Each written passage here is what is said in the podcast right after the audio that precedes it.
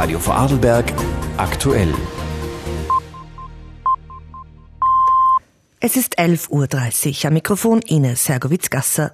Die Arbeitslosigkeit wird in Vorarlberg auch im heurigen Jahr weiter steigen. Das hat das Arbeitsmarktservice heute bei der Präsentation seines Arbeitsprogramms für 2015 bekannt gegeben.